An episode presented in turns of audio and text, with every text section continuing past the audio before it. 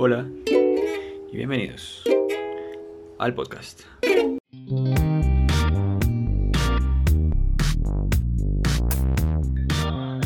Luces de la perla desde Panamá. Debe ser muy chévere tener voz para cantar y que cuando uno solo expulse aire de su boca, inspire la alegría y la, y la, y la verga de mucha gente. Si usted le dijera uno de los tres deseos del genio, tome, va a tener una capacidad musical, va a ser muy bueno en algo musicalmente, ¿cuál escoge? ¿Bailar cuenta como capacidad musical? No, eso es como arte. Pues la música es arte, pero es que Corporal, no sé. la musicalidad del cuerpo, y entonces ahí donde la dejamos, Sebastián. No, no crea, cuando estaba en la academia, eso nos lo enseñan. Es música con la axila. Ay, ay. entonces. Los peos son arte. Los peos, si son vaginales, puede serlos. Sí, claro. Eh, me, me, me- No, la- la- los músicos me, me, me, me explotan la cabeza. Cualquier talento. Pero escoge uno, escoge Muy piano, duro. cantar, el saxofón, la armónica, la batería, la guitarra, el bajo, eh, Uy, la qué percusión, duro, la- qué el timbal. Ah, Se lo juro que- Las maracas, uy, ¿usted ha visto las maracas, Maracas, llaneras? sí, sí, sí, sí, sí. Marica. Mi hermana estudió música y en un semestre tuvo que ver cosas de, de vaina llanera. Y como ella estudia percusión, entonces pues le tocaba las maracas. Uf, ser muy No, bueno. parce, uy, que... Vea que a mí me gusta mucho la música llanera. Bienaventurado el novio de su hermana. Eh, sí, sí, sí, sí. Y ella también, o sea, Sí. también es inversión propia. Porque es que tienen que hacer un movimiento de manos para hacer el doble No, taqueteo. huevón, eso, eso, eso, eso es una cosa visualmente en, en un jazz al parque. Yo fui con mi familia a un jazz al parque. Es que es que por eso le digo, depende de la música. Por ejemplo, ser uno el saxofonista de una muy buena banda de jazz. Uy, el baterista. Preferiría ser el baterista de una muy buena banda de jazz. Pero en general, no es como, bueno, pues obvio, obviamente depende. Uy, no, pero es que, por, ejemplo, a mí la música clásica me, me gusta mucho. Mm. Y por ejemplo, escuchar Me Suma Dorma, se me olvida ahorita el nombre de la, de, de la parte de una... No importa. ¿Qué la es canta-? Yo no sé qué es Es, se me olvida cómo se llama eso que hacen, que tocan música clásica y alguien canta y actúan al mismo tiempo. ¿Ópera? Ópera. Esa es la parte, el acto, un acto de una ópera, se llama Dorma, creo que se llama así. Ok.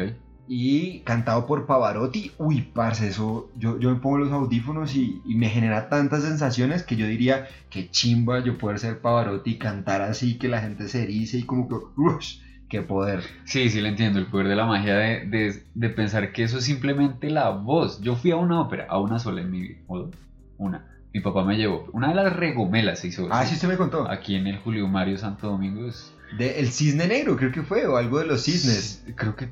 Sí, creo Uf, la entrada, eso era carísimo, bro. Muy Sí, caro. era muy caro. Que yo dije, ¿cómo es posible que esta mierda que yo acabo de ver? Usted dijo, eh, para ver esto sí no me trabo, porque, No, porque cagaba con mi papá. Me aburrió, me aburrió fuertemente. Sí, larguísima, weón. Eso dura como Tediosa. tres horas y media esa vuelta. Hacen un break a la mitad, como de 15 minutos, para que la gente salga, los viejitos se tomen sus pastillas, porque para despertarse, van y se cascan Sí, en la eso, van, para que se cambien el pañal, porque está repleto de cuchitos. Me pareció, me pareció harto. O sea, es admirable. Lo que usted dice es muy cierto, es admirable la capacidad de esa gente para expresar con la voz, weón. No, es muy hijo de puta cómo llenan ese, ese auditorio. Y mantienen eso que uno dice, fue puta, no puede ser que lo esté haciendo en serio. Eso es impresionante, o sea, esa vaina increíble. A mí me gusta mucho la música clásica. Tengo una prima que, que es música de, de- de conservatorio. eh, vive en México y es- hizo su doctorado en música también. Es una tesa, la admiro un montón. ¿Doctorado en música? Sí, sí, sí. Y Uf, en algo, o sea, es una rama de la música en la que ya tiene doctorado. ok. Y, y ella me, me ha intentado meter en el mundo de la ópera, pero me dice que despacio, que, que si uno lo hace de cachetada, no le va a gustar porque termina pareciéndole tediosa. Entonces he conocido uno que otro acto y yo mismo los he buscado y me ha emocionado mucho. Sí, y por ejemplo ella me dice, usted que es una persona que tiene tanta conciencia social, me recomendó una ópera, pero me dijo que no la viéramos cuando estuviéramos juntos, que es como, como como lo pisoteado que tienen a los pobres y, y cómo está el mundo mal estructurado, de eso se trata la ópera, me dice que es muy linda. Ok. Pero sí, para resaltar su punto, ya dice que uno no debe meterse en ese mundo así como de cachetada tan fuerte. Total, y estoy de acuerdo con ella, ¿verdad? que el, el papá de un novio, ¿qué? No, el papá de ¿De un una novio? novia. No, sí, de una novia, perdón. ah. No, pues ya tocó- como en Camilo. No, ya me tocó contar. no, mentira, el papá, el papá de una novia. El, el tipo era cineasta, holandés. Y sabía, pues obviamente, mucho de cine. Y él dijo una cosa que a mí se me quedó grabada. Porque un día estábamos viendo un cuadro que a mí me parecía. El man y yo hablábamos chimba. Sí. Y yo recuerdo que ese cuadro yo decía, ay Camila, hay muchas pinturas que a mí me, me... O sea, no sé, no me produce. Siento que en gran parte el- la apreciación del arte de la pintura es como pose. Eso pensaba yo. Asimismo como el arte del vino. Supuestamente, ay, ay, a mí me parece que eso es pose. Es como, ay, soy muy pretencioso. Me parece Sí, súper... tiene buen cuerpo, el color, Sí, el sabor. el, el- el lagrimeo alrededor de la copa. Ay, Sí. por favor. Estupidez. Y el marica tenía un cuadro en la sala que a mí no me gustaba. Yo le dije, por ejemplo, a mí ese cuadro no me gusta. Le dije a él. Y el marica me dice, yo te entiendo, te entiendo que no te guste.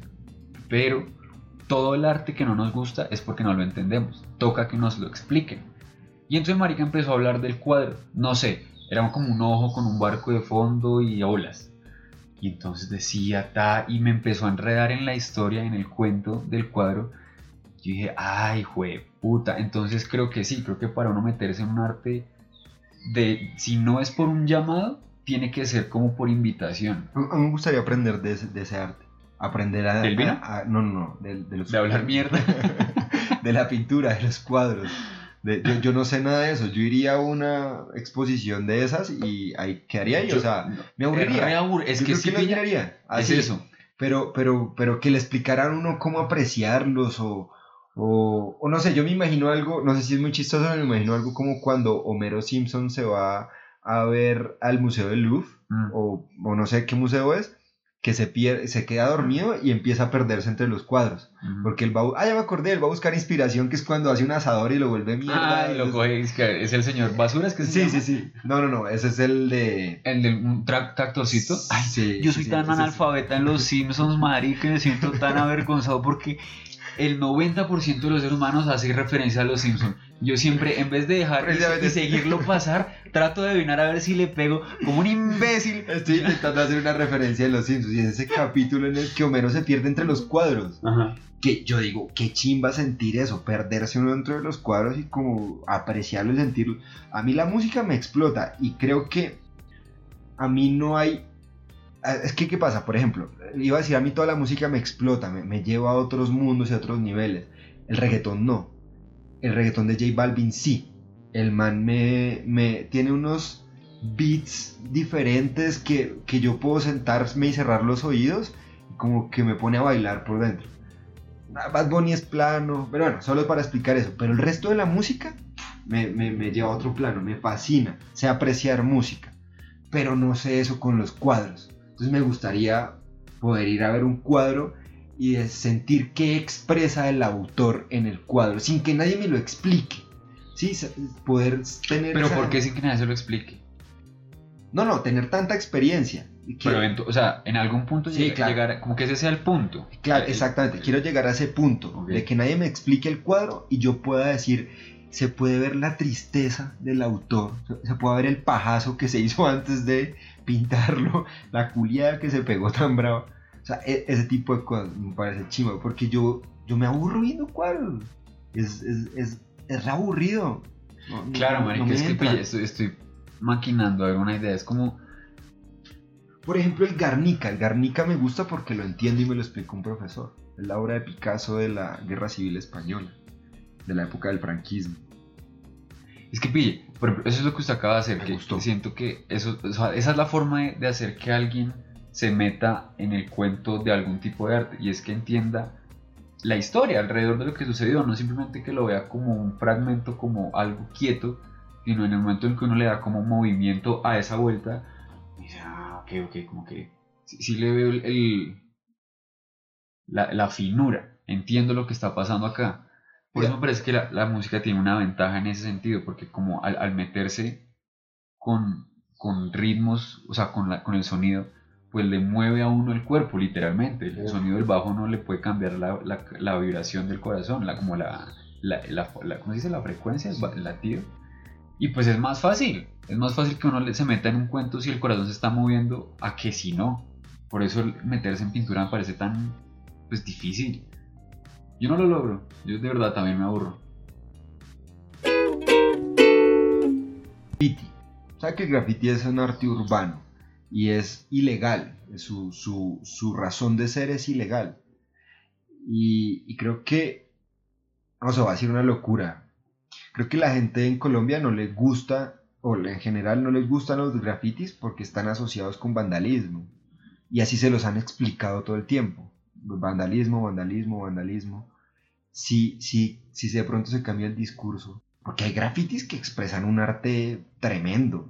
Por ejemplo, ese grafiti que hay en la 26, ahí arriba del CAD, donde está la conmemoración al genocidio de la, de la Unión Patriótica, de la UP, donde ahí está, y hay, un, hay una señora de color negra eh, con una lágrima y se ve la tristeza en el grafiti. Creo que expresa mucho. Y es que Y a mucha gente le sigue pareciendo eso vandalismo aquí en Colombia.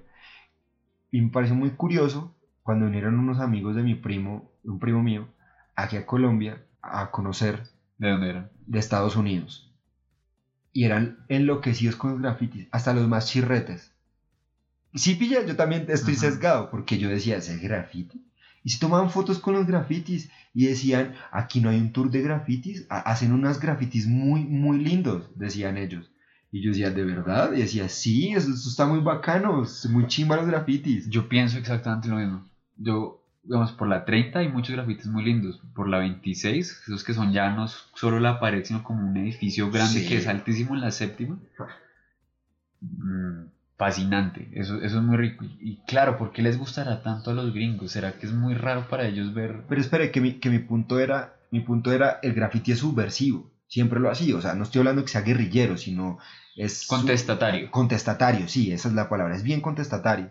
Y pues de pronto al sistema colombiano le conviene que la gente no se inspire y no le produzcan esos grafitis más que odio y repulsión que lo que en realidad deberían poder generarle. Y es lo que el artista quiere plasmar en el graffiti. Por ejemplo, el del el genocidio de la UP, o los de Jaime Garzón, o por ejemplo este de Uribe que le hacen la, la- la risa del guasón. Mm.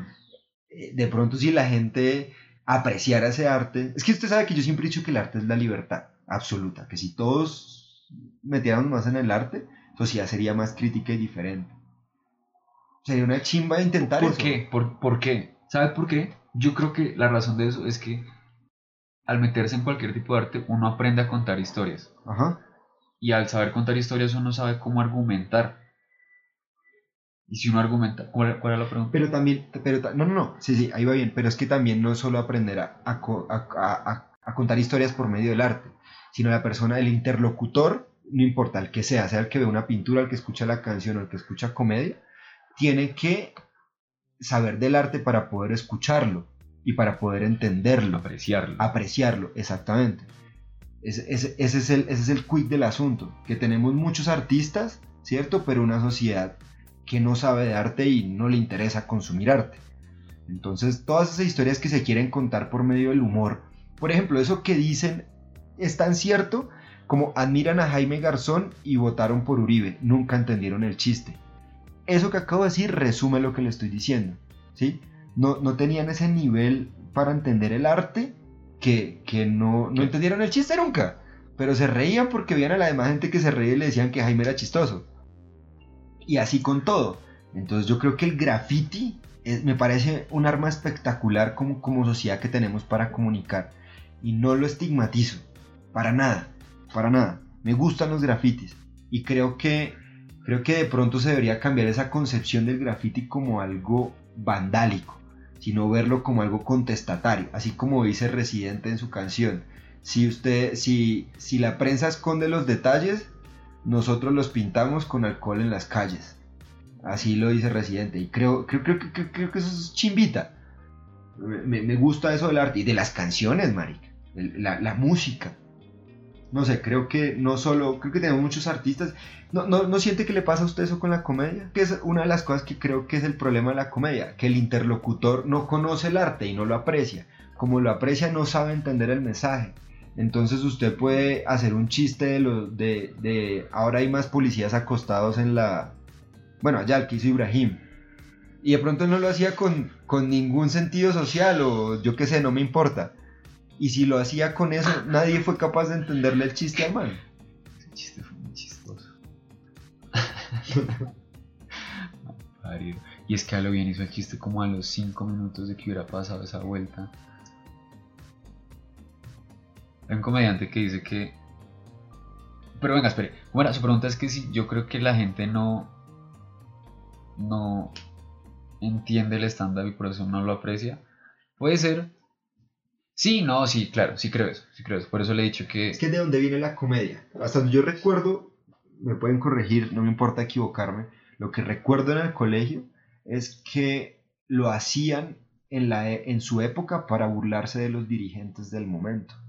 Sí, era la respuesta que ellos hacían para cari- cari- caricaturizar, caricaturizar lo que estaba sucediendo. ¿Ha visto ese TikTok de la vida que dice? Ustedes me critican porque yo me, me trabo al hablar, ¿cierto? Pues, pues, ¿por qué no te miras usted mi prero? Primero, antes, antes de hacerlo, trata de triqui, tri- de triqui, Electrocuchuflarse. de criticarme. Ay, qué risa, es un TikTok. Pero bueno, ¿qué estaba diciendo? Que, ¿cómo, que, ¿Cuál era la historia del stand-up? ¿Que ¿Cómo surgió esa vuelta? No, la De la comedia, comedia. la comedia, la comedia. Los- Hasta donde yo recuerdo, los, griegos jaguares. antiguos. Los griegos Ja- antiguos. ¿Cómo se llaman? ¿Jaguares? Ja- no, jagul- Juglares. juglares, juglares. Jaguares. Los jaguares se comían a los juglares. Esa hierba está buena. en, en la época de los griegos era esa. Y, y su función era esa: mostrar eh, historias y ridiculizarlas para dar un mensaje. Y de hecho, muchas veces estuvo prohibida. La, la intentaron prohibir. Creo que en España todavía hay, hay comediantes, o sea, hay como una policía de los chistes. No, no Sí. entiendo cuál ley es la que violan, no, no, no sé bien, pero sé que en España eh, Es que no, cuando- no es poco frecuente.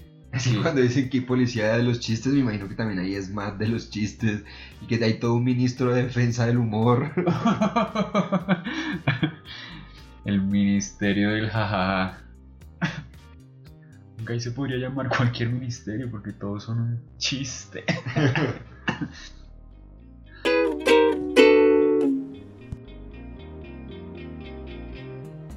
hablaba con usted y yo le decía que ustedes todos los de Con ánimo de ofender tenían un público del puta, ¿cierto? Un público, o sea, grande, grande, muy grande que, que los escuchaba y que eran bastante obedientes, no decirlo obedientes, seguidores, eran buenos seguidores de ustedes, son buenos seguidores de ustedes. Pero que, que era muy triste porque era gente que, que no se podría inspirar a hacer este tipo de cosas que está pasando hoy en día en Colombia, ¿sí? Que es el mierdero que se está formando. O sea, que los, Y me corrijo. que los seguidores no se podrían inspirar. No, porque no les importa. Para mí en mi cabeza el, el nivel de los seguidores de Con ánimo de ofender no les importa la situación del país. Les vale Mm. verga si mataron a alguien en Cali. Ellos estaban fumándose su hierba y caminando por la vida y les importa un culo. bla, bla. Eso dije en ese momento. A hoy en micrófonos, porque sabes no dije en micrófonos, corrijo. Porque mire que el mierdero lo están formando son ellos. E- Ese No. joven que yo también soy joven, pero es que era la reflexión que yo quería le hacía a una tía. Yo le decía, yo me quedo sin trabajo, igual así voy a poder seguir viviendo en este apartamento. Sé que voy a contar con el apoyo de mi mamá, mi mamá va a estar ahí, y voy a poder seguir comiendo, voy a poder, no tengo un préstamo en el ICETEX, hice todo lo que necesitaba. Esta gente, hay muchos que se graduaron del ICETEX hace poquito y necesitan salir a pagarlo y no consiguen trabajo. Hay otros que ni han podido entrar ni a, a estudiar, ni al SENA, ni a ningún lugar. La gente, los estudiantes que piden préstamos en el ICETEX tienen dos grados. El pregrado y el ICETEX, porque esa- eso se debe sentir Sí. un alivio dejar de pagar esa mierda. Pero venga, entonces lo que está diciendo es que siente que los fans, Sentía. ok, sentía que los fans de Kao eran de estas personas con estos tipos de problemas y Que porque... les importaba un culo el que- país. Sí, Por su con nivel esto- socioeconómico. Ah, ok, que son pobres, entonces que por eso no les importa el, el mierdero. Sí, pero al contrario, les importa tanto que son ellos los que están formando el mierdero. y entonces, por, Y me parece del puta lo que están haciendo, por ejemplo, Camilo Pardo y Camilo Sánchez con Fox News. putas, ¿no? Porque tienen un público que los sigue recerdo, que son estos mismos jóvenes, y están inspirados en ellos. Ellos no saben, o yo no sé si dimensionan la importancia de lo que están haciendo para el movimiento de hoy en día. Yo no lo demerito para nada. O sea, ellos están alentando a una cantidad de jóvenes a seguir haciendo lo que están haciendo sin decirlo en, en micrófono ni en cámara. Ellos simplemente salen a mostrar lo que está pasando. Es que pille, sí, total, de acuerdo, completamente de acuerdo. Por eso le digo que un indicador de desarrollo de la sociedad es cuánta, cuánta comedia hay, qué, qué tan, qué tan buena comedia tiene. Y qué tan libre puede ser la comedia. Todo, absolutamente, obvio, Porque obvio. cuando por eso yo le dije una vez, aquí en nuestros micrófonos, cuando mataron a Jaime Garzón, tocamos el límite más bajo que pudo haber Es que tocado en la sociedad. Cuando una sociedad se está derrumbando, lo primero que cae es la libertad de expresión y los primeros afectados por la censura son los comediantes.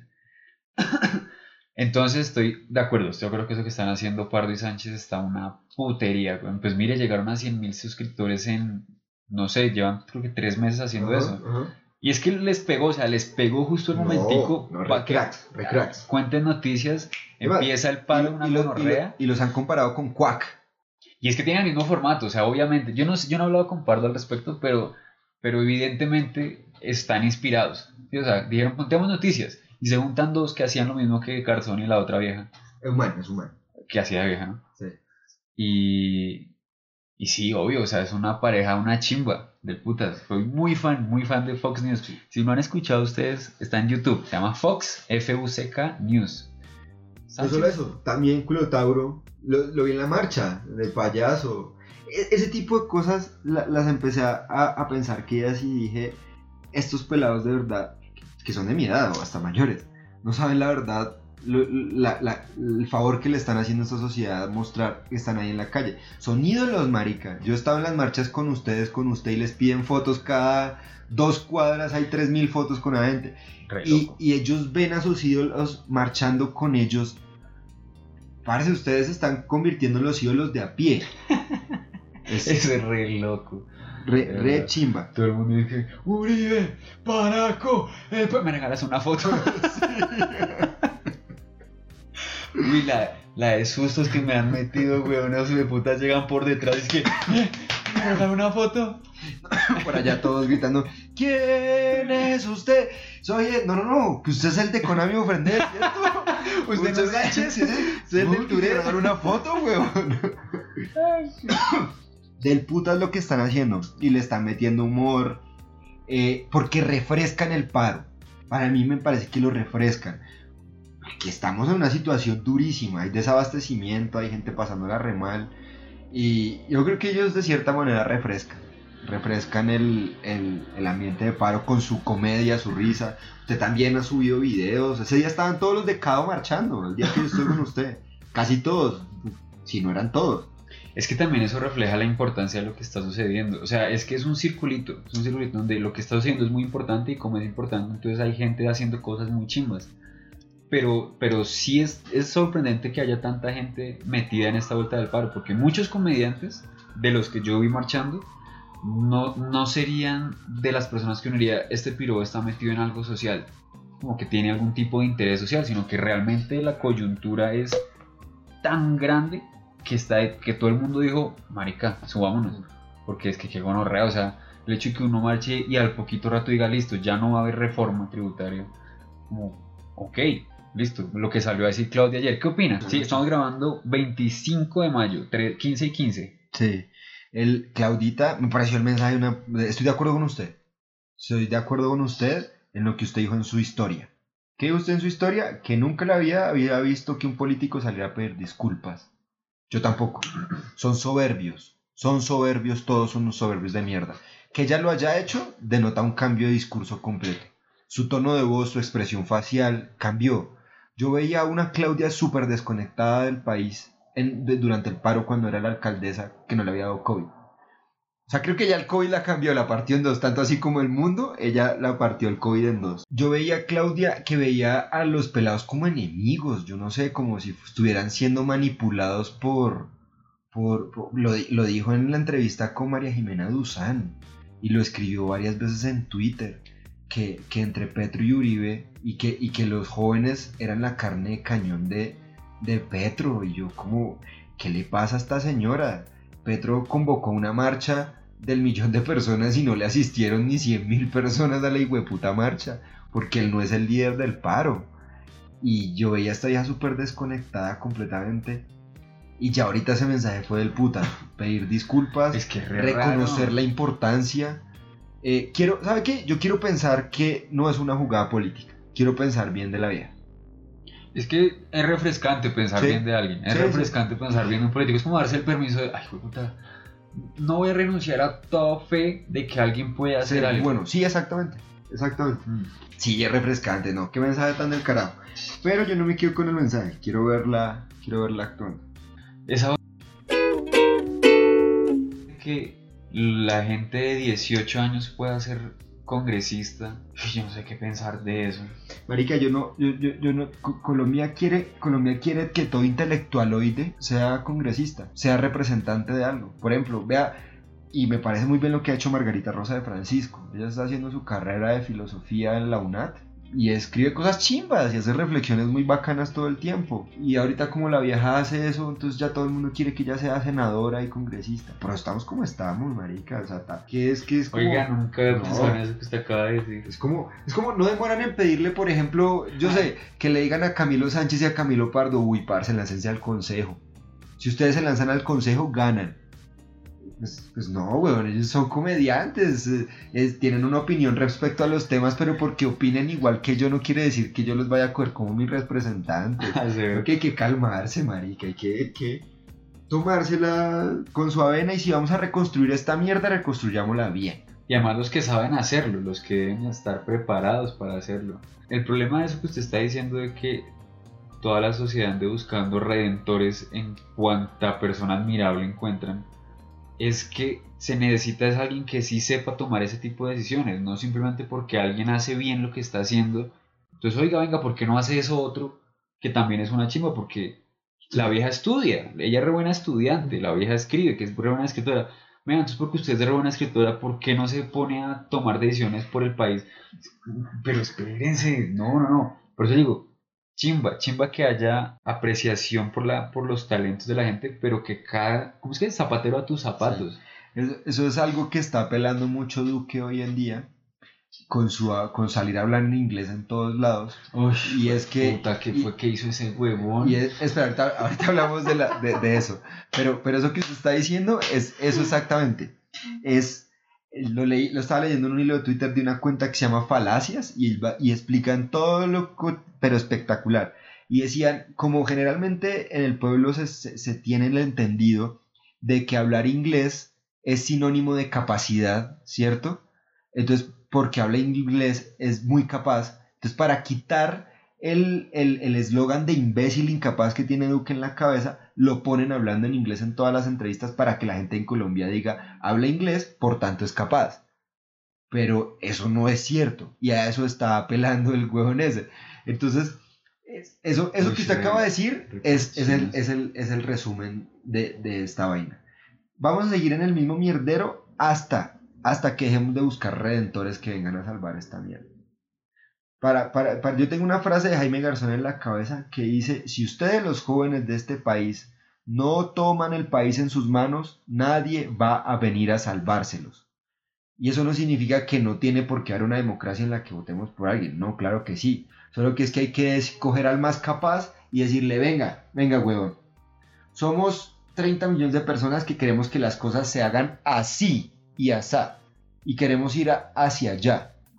Lidérenos. Pero si usted se sale del camino, hijo de puta, montamos a otro que vaya a hacer eso porque como sociedad decidimos eso. que los jóvenes, que la, la- frase de Garzón, los jóvenes, no sé qué, todo el mundo, es que cada persona logre tomar las decisiones que quiere tomar. Para que en promedio mejore se necesita mucha gente aportando a ese promedio. Entonces si cada una de las personas toma las decisiones que quiere tomar y eso tiene una, es como que va, va escalando y eso tiene unas ramificaciones desde la gente hacia las entidades. Porque es que si las entidades están corruptas es porque vienen siendo creadas por personas que no están caminando hacia donde quieren, sino hacia donde les toca. Porque, marica, nadie que esté caminando hacia donde quiere se tuerce por plata, huevón. Es que es eso, usted que lo acaba de decir, de la gente a las entidades. Sí, obvio. Y se gobierna es que es al contrario, de las entidades a la gente. Las entidades son las que le dicen a la gente qué es lo que tienen que hacer y cómo lo tienen que hacer. Es que- No le preguntan a las comunidades qué es lo que quieren y cómo lo quieren. No, yo vengo aquí a poner, imponer mi proyecto de desarrollo. Va a ser la minería. No, pero marica, es que venimos sembrando a racacha, que no ni mierda la minería. Es un tire y afloje. Esa vuelta, como entiendo que funciona una sociedad para que funcione bien, eso es un tire y afloje entre alguien que dice lo que hay que hacer y la gente haciéndolo y entre la gente decidiendo qué es lo que hay que hacer. Porque, porque no creo que tampoco todas las personas sean capaces de tomar todas las decisiones para su propio bien. Por educación. Por su nivel de educación. Por su nivel de educación. Usted acaba de decir el por qué Sócrates no creía que la democracia funcionara. Y es porque la- un pueblo no educado no va a votar por el dentista, sino a votar porque, por el que vende los dulces. Sabiendo que el de dulces le va a dar caries, pero va a ser momentos placenteros muy pequeños, pero toda una vida de mierda. Mientras que con el dentista van a ser unos momentos duros, pero toda una vida saludable. Entonces, eh, eso también que tenerlo en cuenta, que muchas de las medidas de los políticos tienden a ser impopulares y muy mal tomadas por la ignorancia del pueblo. Entonces, pille. A ver, el problema está en que, digamos que alguna vez funcionó, ¿cierto? En el que la mayoría de gente escogía a alguien y ese alguien representaba la opinión popular y lidiaba con todos los estamentos burocráticos para que suce- sucediera. ¿Cierto? El desbalance sucede en el momento en el que esa persona que está tomando esas decisiones deja de ponerle atención y quiere hacer lo que era como cumplir con sus intereses personales. ¿cierto? Entonces, claro. el problema está en que la gente, ahí está el problema. Los humanos que no están caminando correctamente les cuesta mucho lidiar con el poder. Y por eso la gente que está en esas posiciones como de tanta influencia, es que me parece tan gonorrea la presión moral a la que están sujetas porque son personas. Claro, son no, personas. no, completamente de acuerdo. Uy, esa mierda de tener que liderar 30 millones. Millones. Usted y yo no logramos con un podcast de dos. huevón. No, 30, 50 hijueputas ahora detrás. imagínese usted salir, porque aquí en Colombia fue la primera, fue Claudia López, salir a decirle a los 8 millones de bogotanos, lockdown bitches, lockdown. No. Nadie me sale de su casita ni a tomarse una gaseosa y puta en los siguientes cuatro meses. A encerrarse con orrea. O sea, Qué imagínese. decisiones tan hijueputas. ¿Será que esa vieja no sabe qué desayunar? Ella debe saber qué desayunar. Ella, ella- esa sí es una vieja que sabe qué quiere comer. No, marica, mí esa presión de- por la que están eh, juzgados los políticos me parece tan No, agobiante. Y, y ahorita, y ahorita el país está incendiado. Ahorita el país está incendiado. Este país no lo salva ahorita como vamos. eh, no lo salva una sola persona. Olvídese, ni porque Petro salga a decirle a los pelados, venga, ya calmen, no, lo mandan a comer mierda. Le dicen, ya se vendió, ya se vendió, pues ni mierda, aquí seguimos. Esto no, esto está, Ah. esto no lo para, lo para un grupo de personas completo. O sea, lo para que se siente el centro democrático, que se siente la Colombia humana, que se O siente el partido el partido verde. Y yo, pa- eso es otro tema grave. Yo no creo que la renuncia de Duque sea buena. Porque si bajan a Duque, no se va a subir Martuches. Martuchis. Olvídelo, se sube el ejército Un nacional militar. en cabeza de Álvaro Uribe Vélez. Esa sería la, oficialmente la dictadura en Colombia. Yo sí quiero que Duque acabe su periodo. Yo sí quiero que acabe. Que lo va a tener que acabar a trancas y mochas, le toca. Porque él no quiere negociar con nadie. Pero le digo, para mí la solución es que todos los partidos se sienten a negociar. Y el empresariado colombiano. Todos. Cantidad de medios de comunicación que han empezado a surgir, que, que a surgir. Hay Ah, muchos medios de comunicación alternativos por redes sociales y por periódicos online y toda esa vaina que, que están surgiendo, están ganando seguidores a lo hijo de puta.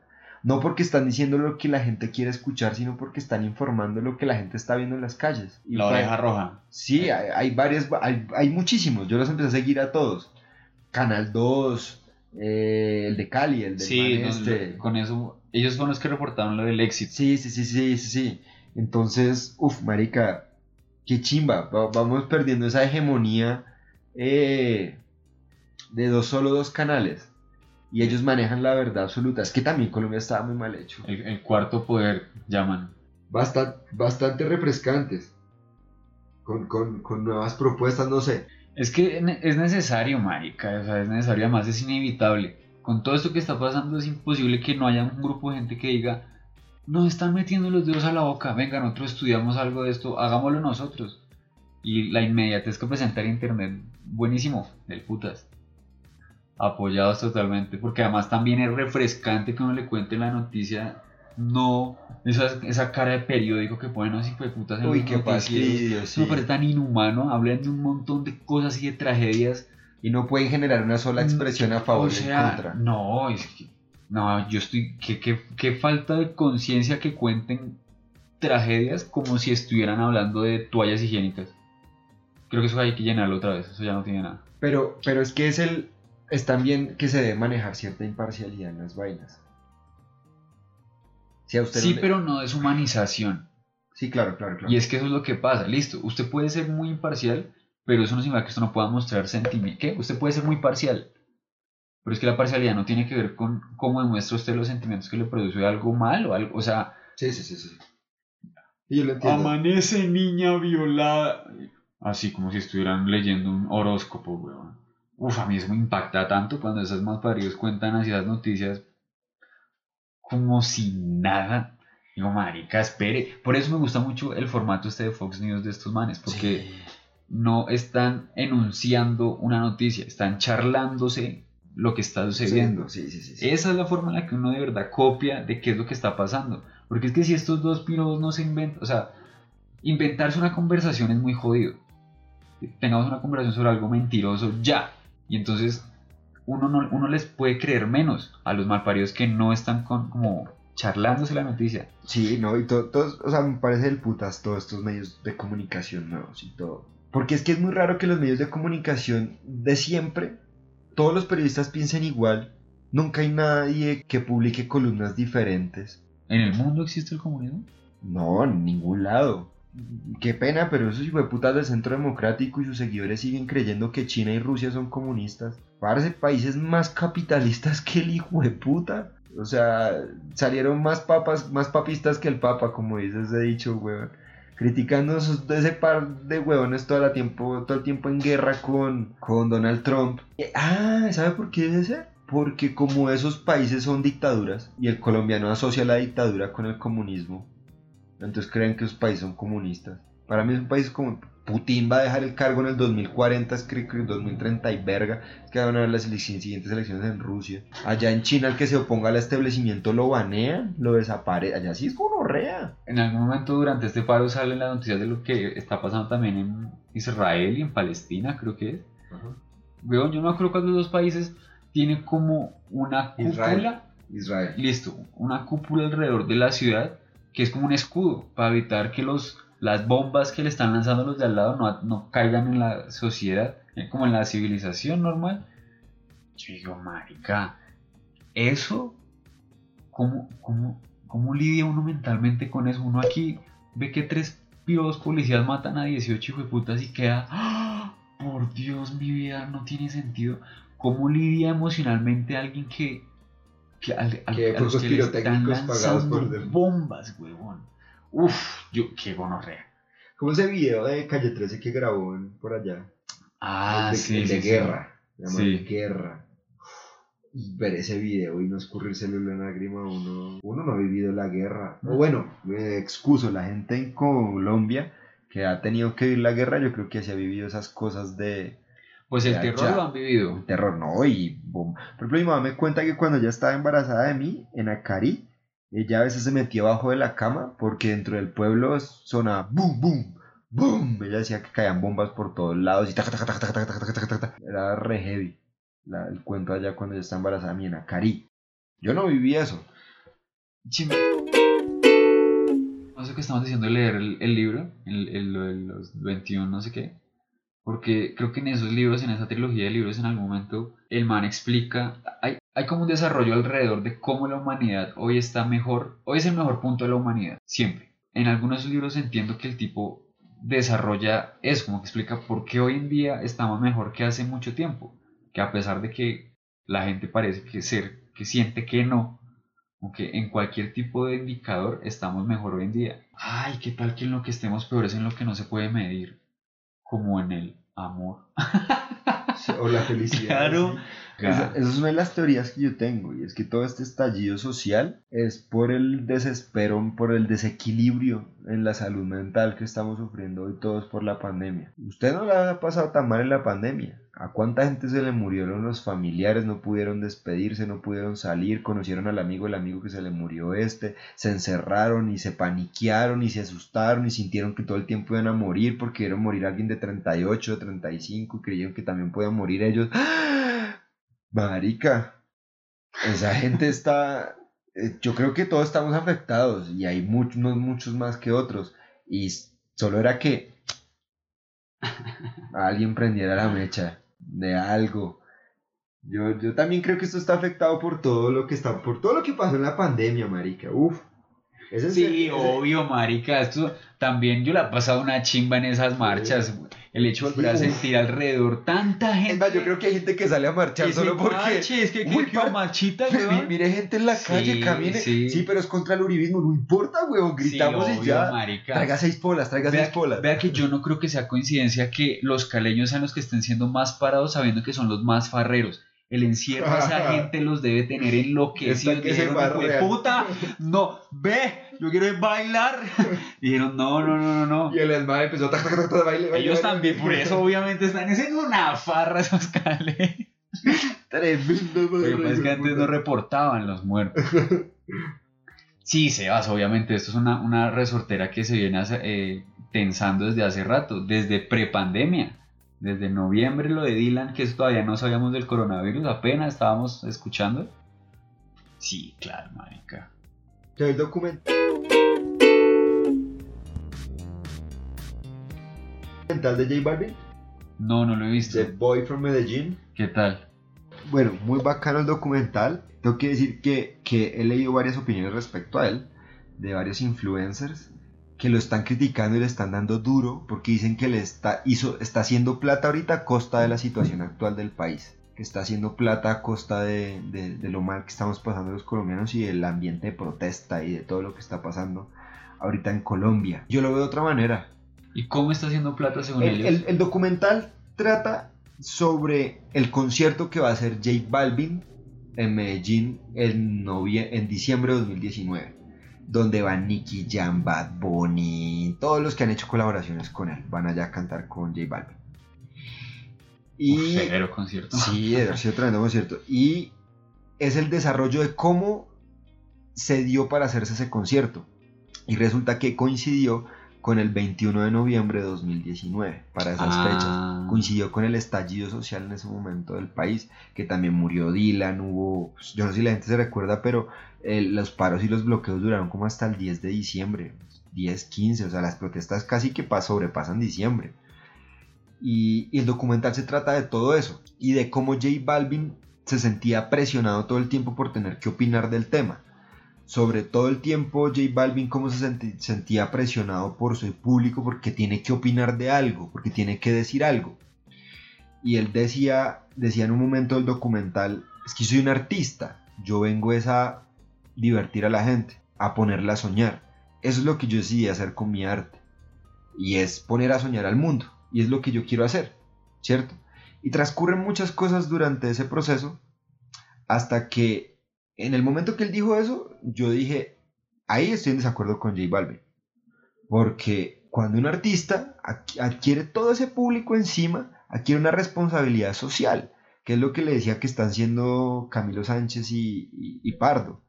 Las- la están asumiendo esa responsabilidad que como Cado les, les ha otorgado a los jóvenes que los siguen y los, los adoran, ellos la están asumiendo. Están diciendo, pues me la juego también por ustedes, es recíproca la vaina. Más adelante, el mismo manager llama a J Balvin y le dice, ahí, ahí lo muestran en el documental, le dice, oh mi parcero gonorrea, mi parcero.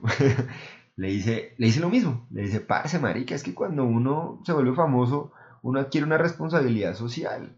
No, no, no se sienta presionado porque no sepa de política, porque no sepa del tema, porque yo no le estoy diciendo que hable de política, yo le estoy diciendo es que hable del estallido social actual. Y la gente que está en la calle, huevón, que son tus seguidores, están hablando de educación, salud. Ellos no están hablando de política, hermano. Y ahí muestran cómo en el concierto, en un momento, Balvin eh, para el concierto, hace un minuto de silencio y da todo su apoyo a los jóvenes de Colombia. Y le pide por favor al presidente que hable con ellos. Eso fue en el, en el 2019. claro. Y exactamente todo lo que pasó ahí es como si lo estuviéramos viendo ahorita. Es como si usted ve el documental y es como si estuviera viendo un documental grabado hace dos semanas y que el concierto haya sido hace dos semanas. Entonces yo difiero de esa opinión, porque en todo el concierto muestran la muerte de Dylan Cruz, muestran eh, las protestas en Bogotá, en Medellín, lo caliente que estuvo todo, eh, la cantidad de gente en las calles, el estado de conmoción que se sentía, se muestran en el documental. Y yo difiero completamente de la gente que dice que le está haciendo plata alrededor de eso. Claro que está haciendo plata. Pero... Pero es que hace plata con todo. Sí, sí, sí. Y no importa. J Balvin es famosísimo. Do- en el documental muestran que el- un video de él logra 12 mil millones de reproducciones. Un video de J Balvin. 12 mil millones de reproducciones, parce. ¡Qué locura! Y que ese man saque un documental mostrando la situación actual del país. Re bien, yo no leo nada malo, qué chimba. Es que por eso para esa gente debe ser tan difícil tomar posición y partido frente a lo que está sucediendo, porque así como con los políticos, los artistas muy muy famosos, cuando sea que, se par- que participen, cuando sea que pase algo social, van a ser criticados. Algunos dicen porque no hacen mucho, otros que porque no están haciendo un culo, otros que porque son oportunistas, pero si el artista de, de alguna manera hace visible lo que está sucediendo, pues lo está haciendo bien, ¿no? Sí, para Sí, sin ninguna doble intención. También puede ser eso, ¿no? Como que la gente dice, no, es que este piro no está tratando de ayudar, sino que únicamente está mostrando... Pero es que, ¿qué pasa? O sea, si lo que está mostrando es cierto y al hacerlo hace plata, ¿cuál es el problema? Yo, yo, yo tampoco no, no entiendo. Si hay alguien que difiera, chimba, micrófonos abiertos y que nos explique cu- cuál es, la- cuál es el hijo de puta problema. No lo entiendo. O sea, es un man re famoso, weón, que saca un documental mostrando abusos policiales, mostrando la muerte de Dylan Cruz. Le hace hasta uno como un medio homenaje ahí en el, en el documental porque le graban el celular y él ve videos de Dylan Cruz bailando, saliendo de rumba, siendo un muchacho normal. Parece No, chimba, muy, chimba. Muy legendario. Chimba, y yo sé que J Balvin escucha el podcast, gracias, gracias perro por el, por el, Severa, severa charla. Volvimos, como siempre. creo que es la frase que más conocen los oyentes, volvimos, Volvimos, pero pues sí, como así que me, me dio rabia que sale Claudia y qué tal que ella empieza a cumplir con sus promesas y usted y yo no. No, no podemos ganar- dejar ganar de un político. nos tiene que dar COVID, No, a mí ya me dio, tiene que darle usted, Yo creo que a mí también ya me dio. Solo que no me pasa nada con eso. Hay, hay un chiste de un man que dice, todos tenemos un amigo que ya cree que le dio COVID, también un amigo que cree que le dio COVID hace cinco años y que cuando eso nadie sabía que era COVID. Yo soy el primero, el que se cree inmune. Y la mayoría de gente se cree asintomática. Todos Mm. creen que son asintomáticos. Cevitas, despídase la gente de nuestros hermosos oyentes. El único Gracias. que nos queda. Gracias por escucharnos otra vez a los que nos están escuchando. Eh, resistencia. Muchas gracias. Chao, chao a todos.